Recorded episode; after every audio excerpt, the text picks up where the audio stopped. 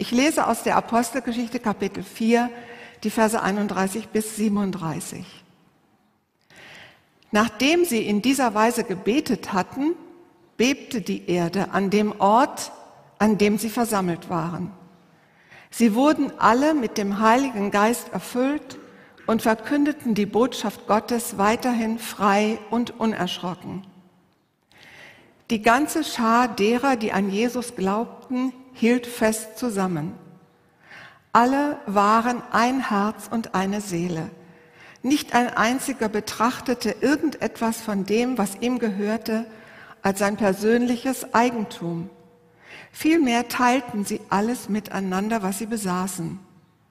Vollmächtig und kraftvoll bezeugten die Apostel, dass Jesus der auferstandene Herr ist. Und die ganze Gemeinde erlebte Gottes Gnade in reichem Maß. Es gab unter ihnen auch niemand, der Not leiden musste. Denn wenn die Bedürfnisse es erforderten, verkauften diejenigen, die ein Grundstück oder ein Haus besaßen, ihren Besitz und stellten den Erlös der Gemeinde zur Verfügung, indem sie das Geld vor den Aposteln niederlegten. Davon wurde dann jedem das zugeteilt, was er nötig hatte. Einer von denen, die den Bedürftigen in dieser Weise halfen, war Josef, ein Levit von Zypern, den die Apostel Barnabas nannten. Barnabas bedeutet der, der andere ermutigt. Josef verkaufte ein Stück Land, das ihm gehörte, und stellte das Geld, das er dafür bekam, der Gemeinde zur Verfügung, indem er es vor den Aposteln niederlegte. On fire. Was für eine Gemeinde, oder? krasse Church irgendwie. Wie schaffen die das so zu leben, so on fire zu sein, all diese Dinge zu teilen, Sachen zu verkaufen, vom Heiligen Geist erfüllt zu sein, zu predigen? Wie geht's dir mit diesem Text? Diese Texte haben ja manchmal so ein bisschen den Touch, uns ein schlechtes Gewissen zu machen. Oh, die waren halt gut und wir sind halt nicht so gut und so. Genau. Wie kann dieser Text uns ermutigen, uns Kraft und Freude schenken, ohne Druck? Erstens, Erdbeben, zweitens Puzzle, drittens Namen. Darf's gespannt sein. Genau, wir haben gerade von diesem Gebet gehört, ein sehr beeindruckendes Gebet. Und das Erste, was nach diesem Gebet passiert war, naja, in diesem Gebet ging es um Mut, dass die Gemeinde gebeten hat, Mut zu bekommen. Letzten Sonntag hat Ruth über diesen Text gepredigt, über Mut. Jetzt ist sie mit 53 Frauen im Allgäu. Was kommt als nächstes? Genau, deswegen sind ein paar Lücken auch frei, weil die eine richtig gute Zeit im Allgäu haben. Was ist damals als nächstes passiert? Ein Erdbeben. Hast du es wahrgenommen oder nur so kurz drüber gelesen? Oh, komm, Erdbeben. Warum, bitteschön, ein Erdbeben? Irgendwie sind die eingeschlafen in der Gebetsgemeinschaft. Musste einer mal wieder rütteln, dass sie alle wieder wach werden. Oh, warum bebt die Erde? In der Bibel steht, dass immer dann die Erde bebt, wenn Gott kommt. Wenn zum Beispiel am Berg Sinai Gott die zehn Gebote gibt und Mose da unterwegs ist und so, der ganze Berg zerrüttelt und zerschüttelt, zerbirst eigentlich, weil die Herrlichkeit Gottes kommt. Jesaja im Tempel, der seine Berufung erlebt, heilig, heilig, heilig. Alles bebt, die Grundfesten erbeben. Warum ist das so? Jetzt bin ich kein Geologe, will mich da auch nicht irgendwie auf unseres Terrain begeben. Aber ich sag mal so, immer wenn was Schwereres auf was Leichteres trifft, dann gibt es eine Erschütterung. Wenn etwas Gewichtigeres auf etwas nicht so Wichtiges trifft, dann bebt's, dann schüttelt's. Es heißt, wenn Gott in seiner Herrlichkeit auf diese Welt kommt, dann ist all diese Dinge dieser Welt nicht schwer genug, sondern leicht für Gott. Er bringt es zum Erbeben und zum Wackeln. Gottes Herrlichkeit, hebräisch Kavot, wörtlich übersetzt Schwere, Gewicht, bringt die Dinge dieser Welt zum Beben, wenn was Schweres auf was Leichtes trifft. Und es war damals nicht ganz ungefährlich, so ein Erdbeben. Wir lesen beim Berg Sinai, dass niemand diesen Berg auch nur anfassen durfte, um nicht selber auch zu zergehen, zerschüttelt und zerrüttelt zu werden. Im äh, Tempel mit Jesaja, er ruft, Herr, ich vergehe, ich bin ein Sünder, wir sind ein Volk unreiner Lippen, ich vergehe. Aber die in der Apostelgeschichte nicht. Was ist der Unterschied? Warum gab es damals so Erdbeben, die Angst gemacht haben, die uns schier zerrissen haben? Und warum ist hier in der Apostelgeschichte von dem Erdbeben die Rede, das festmacht? Die Erde bebt, alles wankt, aber die Jünger werden ganz im Gegenteil, die werden fest, die werden unerschütterlich. Was ist da passiert? Wie kann die Herrlichkeit Gottes uns Menschen treffen, ohne uns zu zerstören? Die Antwort ist, weil es noch ein Erdbeben gab. Matthäus 27. Jesus schrie noch einmal laut auf und dann starb er. Im selben Augenblick riss der Vorhang des Tempels entzwei und die Erde begann zu beben und die Felsen spalteten sich. Das mit dem Vorhang haben wir schon mal gehört, mit dem zum Allerheiligsten, da kennen wir uns vielleicht ein bisschen aus. Warum kam da ein Erdbeben? Warum steht das in der Bibel? Warum ist das wichtig? Weil die Herrlichkeit, weil die Heiligkeit, weil auch das Gericht Gottes Jesus trifft. Dort eingeschlagen am Kreuz, seine Herrlichkeit, seine Heiligkeit, seine Gerechtigkeit, was uns treffen sollte, trifft ihn. Er lässt sich erschüttern und zerstören, damit ich unerschütterlich werde und lebe. Er hat auf sich genommen, was dein Leben erschüttert, was mein Leben ins Wanken bringt, damit du frei und unerschrocken leben kannst. Das ist passiert in der Apostelgeschichte. Darum können Christen die gewaltige Kraft Gottes erleben, ohne zerstört zu werden. Nur warum ist es so wichtig? Warum ist ein Erdbeben wichtig? Warum, wozu brauchst du es? Warum begegnet Gott in seiner Heiligkeit uns so kräftig und gewaltig manchmal? Zum einen, glaube ich, liegt es daran, dass wir dann diese menschlichen, irdischen Erdbeben anders einsortieren können. Wenn erstmal so ein Erdbeben auf der Richterskala 9 irgendwie über einen hergegangen ist, dann ist so ein Erdbeben Stufe 2 irgendwie nicht so wichtig. Die damals sind ganz schön durchgerüttelt worden mit irdischen Erdbeben. Die wurden verhaftet, gefangen genommen, verhört, sogar Schlimmeres hat sich angebahnt. Aber sie merken, wir haben einen Halt, weil Gottes Herrlichkeit, Gottes Erdbeben größer ist als menschliches Erdbeben. Was, was erschrickt dich gerade? Wo bebt gerade der Boden unter deinen Füßen? Welchen Richtwert auf der Skala würdest du angeben? Wo wackelt es gerade ganz schön kräftig um dich herum? Da nützen jetzt auch nicht Eichen, Weichen und Buchen suchen. Irgendwie, da brauchst du einen anderen Baum, wenn sowas kommt. Ein anderes Holz, aus dem Rettung geschnitzt ist, das Kreuz.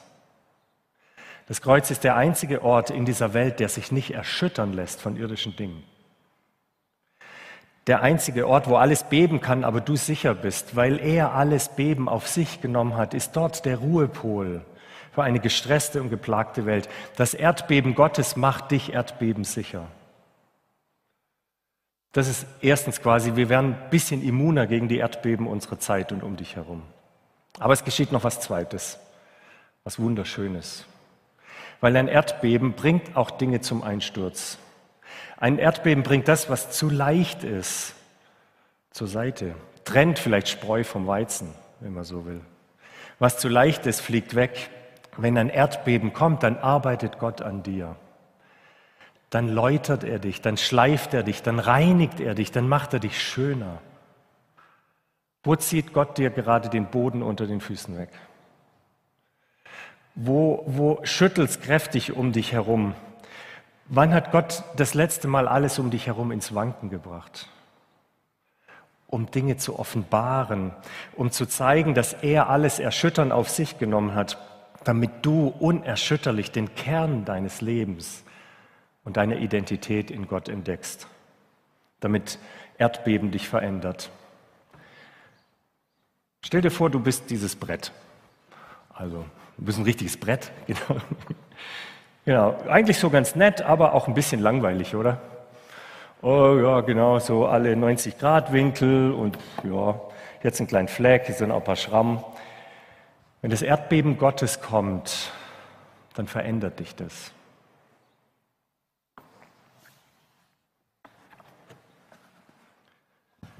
Wenn das Erdbeben Gottes kommt, dann bricht es vielleicht das heraus, was fest ist, was Bestand haben soll. Wenn das Erdbeben Gottes kommt, dann gibt es vielleicht äußerlich Dinge, die plötzlich gar nicht mehr so wichtig sind. Da gibt es vielleicht einen Rahmen, der nach außen ganz gut aussah, aber nicht zu dem Wertvollen, zu dem Schweren gehört. Und dann entsteht was Neues. etwas Schönes, etwas Wertvolles. Das Erste, was die ersten Christen erleben, ist die Erfüllung mit dem Heiligen Geist. So, bumm, genau. Und Wort Gottes. Heiliger Geist und Bibel. Das Erstaunliche an diesem Text ist ja, das sind jetzt nicht so ganz frisch Bekehrte. Das sind jetzt nicht Leute, die sich jetzt genau für Jesus am Taufen lassen, so ganz frisch dabei sind, jetzt kriegen sie halt den Heiligen Geist. Das sind eigentlich schon Profis mit dem Heiligen Geist. Die haben schon Pfingsten erlebt. Wenn du heute zum ersten Mal da bist oder vielleicht nicht richtig weißt, wie das mit dem Jesus für dich überhaupt so ist, dann hör mal kurz mal weg. Ich will mal zu den langjährigen Christen sprechen. Genau, rechnest du noch mit der Heiligkeit Gottes? Ich glaube, wir brauchen wieder mehr Heiligen Geist in unserem Leben, mehr Bibel in unserem Leben. Ich habe den Eindruck, viele sind auch über die letzten Monate in ihrem Glauben irgendwie trocken geworden oder irgendwie, ja, man weiß, wie es geht, so mit dem Glauben und so, keine Frage, aber Heiliger Geist, Bibel, es gibt eine gute Nachricht, es gibt mehr. Ruth und ich haben fünf Jahre Theologie studiert in Hamburg war eine sehr schöne Zeit, haben wir uns kennengelernt. Ähm, und trotzdem war das eine Zeit, wo ich so, so zurückguckt, den Eindruck hatte, irgendwie ist mein Glauben so ein bisschen trocken geworden. Viel im Kopf studiert und so. Ich liebe Theologie. Und trotzdem, mir hat ein Kommilitone dann gesagt, du Thomas, dein Glaube ist ganz schön hölzern. Da habe ich gesagt, ja, du mich auch. Wie hölzer? Ja, so alles gut, alles irgendwie kantig, aber irgendwie auch so, ja, ein bisschen hölzern. Wo ist das Lebendige? Ich so, ja, bin ich ausgewandert nach Vancouver. Genau, wir wollten sowieso dahin. Hatten eine richtig gute Zeit dort an einem College. Und ich kann mich sehr, sehr gut an eine Situation erinnern, wo das passiert ist, was die Jünger da erlebt haben. Ich habe überhaupt nicht damit gerechnet, es war eine Freizeit, so eine Lobpreiszeit. Ich kann mich noch genau an die Stuhlreihe erinnern, an, die, an das Lied, das wir gesungen haben. Und wie ich mich plötzlich innerlich geöffnet habe, zum ersten Mal die Hände gehoben beim Lobpreis. Also das ist ja so eine Sache. So. Nicht, dass es daran liegt. Ich glaube, das war nur ein äußeres Zeichen für das, was innerlich passiert ist. Und dann hat mich die Fülle des Heiligen Geistes ergriffen, wie ich es davor noch nie und danach auch nicht wieder. So in der emotionalen und kräftigen Art und Weise erlebt habe. Mir hat, ich konnte nicht mehr stehen, ich musste dann auf den Boden gehen, aber es war auch egal, sehr emotional. Und ich hatte den Eindruck, ich tauche ein in das Meer seiner Gnade. Vor dem singen wir nachher auch. Ich meine, Vancouver liegt am Pazifik und der ist richtig tief. Aber es war so schön, da war nichts Beängstigendes, sondern wie in das Meer seiner Liebe umschlossen zu sein. Ich weiß nicht mehr, wie lang das war oder ist auch nicht wichtig. Genau, streck dich aus nach mehr. Heiliger Geist und Bibel. Ihr Langjährigen, genau, denkt mir nicht, wir sind schon irgendwie durch. Gott möchte dir vielleicht ein neues Erdbeben schenken. Zweitens das Puzzle. Das ist die gute Nachricht, dass der Heilige Geist dich verändert und Dinge herausschafft. Und dann passieren vier Dinge mit diesem Puzzleteil. Das, was wir in der Apostelgeschichte lesen. Vier Dinge charakterisieren dieses Puzzleteil. Das erste ist Gemeinschaft. Wir lesen in der Apostelgeschichte, sieh wieder rüber, die ganze Schar derer, die an Jesus glaubten, hielten fest zusammen. Alle waren ein Herz und eine Seele. Nicht ein einziger betrachtete irgendetwas von dem, was ihm gehörte, als sein persönliches Eigentum. Vielmehr teilten sie alles miteinander, was sie besaßen. Wow. Ich meine, und das für einen Schwaben. So, mein Äckerle oder mein Obstwies, so, die gäbe ich nicht her. Das war auch nicht immer so später in der Kirchengeschichte. Aber das war so eine besondere Zeit. Aber wir sind noch nicht bei Großzügigkeit, kommt eigentlich später. Erstmal geht es um Gemeinschaft. Also wenn Jesus, der Heilige Geist, mein Leben durchschüttelt, dann wird manches, was so außenrum ist, was nach außen so klar aussieht, wird weggehauen. Und wenn wir uns so begegnen, dann sind vielleicht manche Masken weg, manche geraden Linien, die schönen Sonntagsattitüde, sage ich mal so. Vielleicht manche Maske, manches, wo wir unter uns wir sonst verstecken, tritt plötzlich offenbar. Und das ist ja auch ein bisschen unsymmetrisch, das hat Macken, das hat so Knubbel, das hat aber auch Löcher. Und Gemeinschaft ist, wenn das ineinander geht. Der eine hat Stärken, der andere hat Schwächen. Wo ich Schwächen habe, hat jemand anders wieder Stärken. Das biblische Wort Koinonia, Gemeinschaft heißt Anteil geben, Anteil nehmen. Aber das geht nur, wenn ich meine Schwäche zeige. Wenn ich mal meinen gesunden Rahmen, was ich nach außen so vorgebe, zur Seite lasse.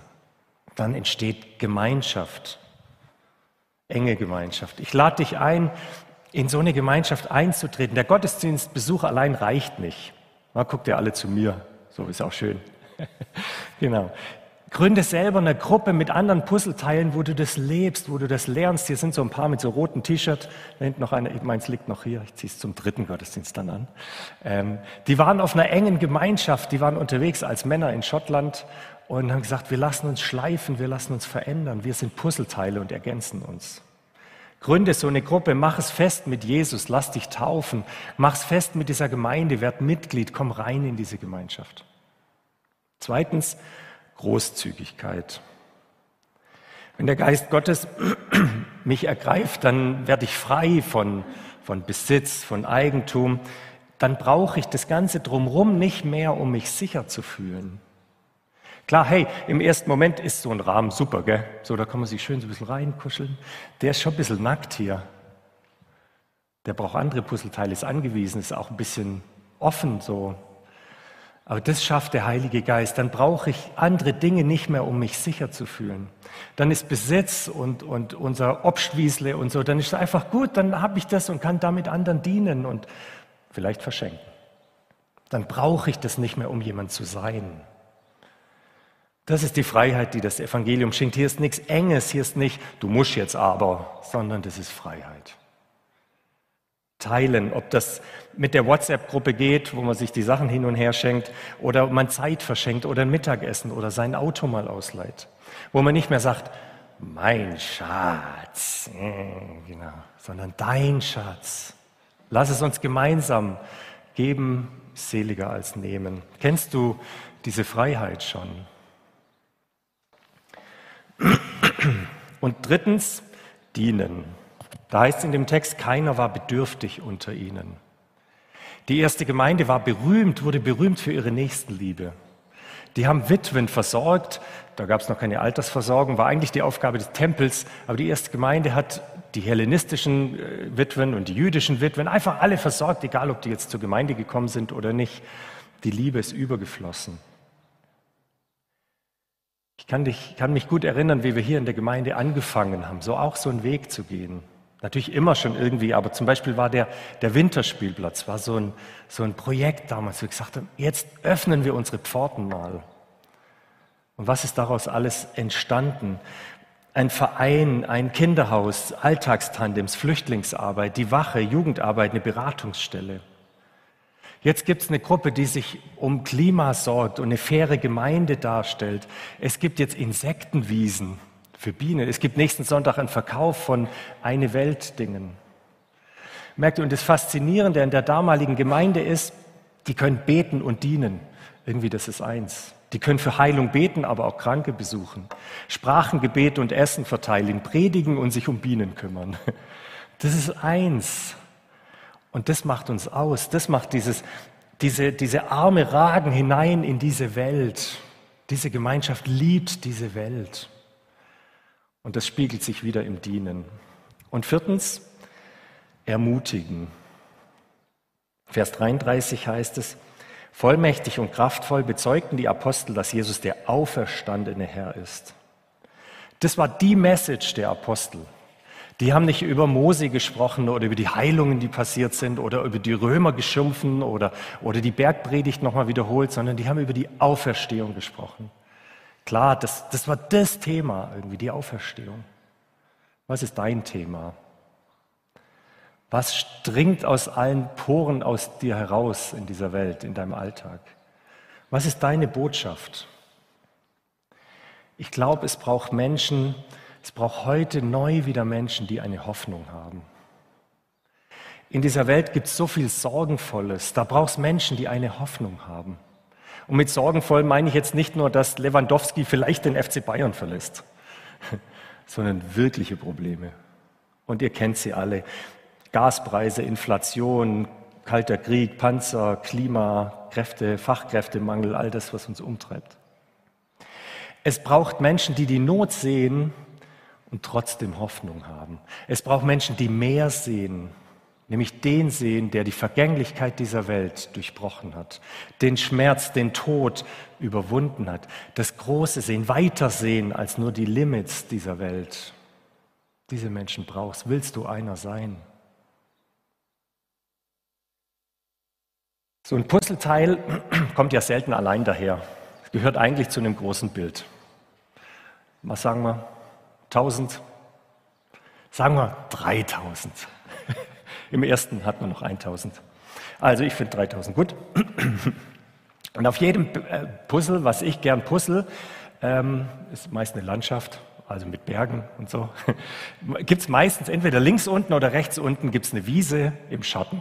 Gibt es immer eigentlich so eine dunkle Ecke irgendwie. Gell? Und ich muss mich nochmal räuspern, mach nochmal geschwind aus. So.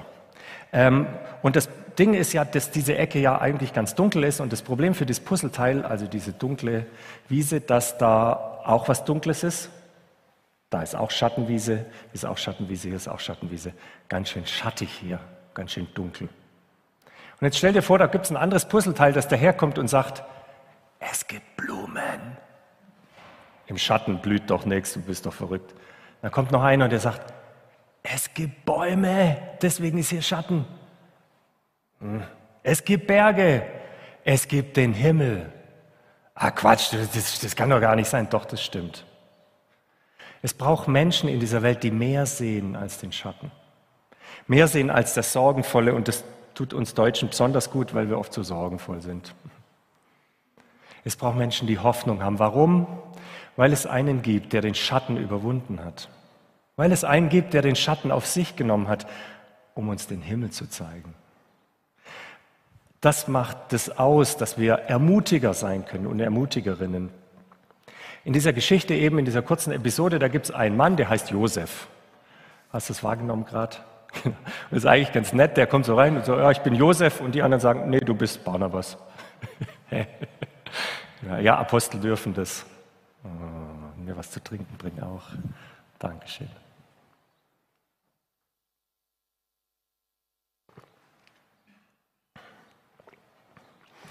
Also mal gucken, wenn du nächstes Mal in die Gemeinde kommst und dich vorstellst, mal gucken, du heißt jetzt Barnabas. Genau, warum haben die das gemacht? Der Text verrät es ja eigentlich schon. Weil das eine Übersetzung ist für das, was er ist, dieser Josef. Nämlich der Sohn der Ermutigung. Ein Sohn der Ermutigung. Was für ein schönes Wort, oder? Eine Tochter der Ermutigung, eine Tochter der Hoffnung, ein Sohn des Trostes. Wie möchtest du heißen? Das Ding ist ja, solche Namen kann man sich nicht selber geben, das, das wäre Hochmut irgendwie. Das müssen andere über ihn aussprechen. Wie kommt man zu so einem neuen Namen? Wie, wie wird man zu jemand, der ermutigt? Wie wird man ein gutes Puzzleteil ohne Druck? Drittens Namen. Ich weiß nicht, ob es dir am Anfang in dem Bibeltext aufgefallen ist, da gibt es so eine bisschen komische Formulierung. Da heißt es am Anfang in dem Gebet der Gemeinde, lass durch den Namen deines heiligen Dieners Jesus Kranke geheilt werden. Lass durch den Namen deines Heiligen. Also das ist grammatikalisch wäre das unnötig. Man könnte, man kann einfach sagen, lass durch deinen Diener Jesus Kranke geheilt werden. Wozu diesen Namen? Ist das vielleicht das, was, was hier den Unterschied macht? Ganz oft finden wir das in der Apostelgeschichte. Warum eigentlich? Ist das vielleicht ein Schlüssel oder, oder ein Feuerzeug für on fire zu sein oder ein Benzin? Da heißt es in der Apostelgeschichte, dass die Jünger im Namen Jesu tauften, im Namen Jesu geheilt haben, im Namen Jesu Zeugnis gegeben haben, im Namen Jesu Zeichen und Wunder geschehen sind. Dann sagen sogar die Gegner vom Hohen Rat, hört auf, im Namen Jesu zu den Menschen zu sprechen. Weil die, weil die merken, das Einzige, was hier die ganze Zeit ausstrahlt, ist Jesus. Jetzt hört mal auf, im Namen Jesus zu reden. Merkst du den Unterschied? Die sprechen nicht über Jesus, sondern die sprechen in dem Namen Jesus. Irgendwie, die sind irgendwie Jesus. Was steckt dahinter? Paulus sagt mal, alles, was ihr tut mit Worten und Werken, alles tut im Namen des Herrn Jesus. In der Arbeitswelt kennen wir das ein bisschen, im Namen von jemand aufzutreten. Da ist irgendwie, genau, du gehst bist äh, als Angestellter unterwegs und der Chef ist nicht da und so und du darfst aber unterschreiben dafür. Du hast die Vollmacht dafür und du stehst quasi für die Firma, du darfst was unterschreiben, du bist im Namen der Firma da und darfst was abwickeln. Paulus bekommt von Gott gesagt, dieser ist mein auserwähltes Werkzeug. Dieser ist mein auserwähltes Werkzeug, meinen Namen zu tragen, sowohl vor die Nationen, Könige und Söhne Israels. Paulus soll den Namen Jesu tragen zu den Menschen. Wie macht er das? Indem er selber dahin geht. Und dann ist jetzt der Name Jesu da. Überleg mal, was das bedeutet. Menschen lassen sich in der Apostelgeschichte auf den Namen Jesu taufen. Apostelgeschichte 2, 8, 10 und so weiter. Sie lassen sich nicht einfach im Namen Jesu taufen, sondern auf den Namen Jesu taufen. Was heißt das? Klaus Wengst, Professor für Neues Testament, hat es in seinem Buch so geschrieben. Die Formulierung auf den Namen meint eine Analogie zu einer Gutschrift auf ein Konto. Im antiken Bankwesen eine Übereignung an den mit dem Namen genannten bisschen schwierig formuliert, ist ja auch Professor. Genau. Also im Klartext heißt es, wer sich taufen lässt, der wird aufs Jesuskonto überwiesen. Der ist jetzt beim Guthaben auf Jesu Konto.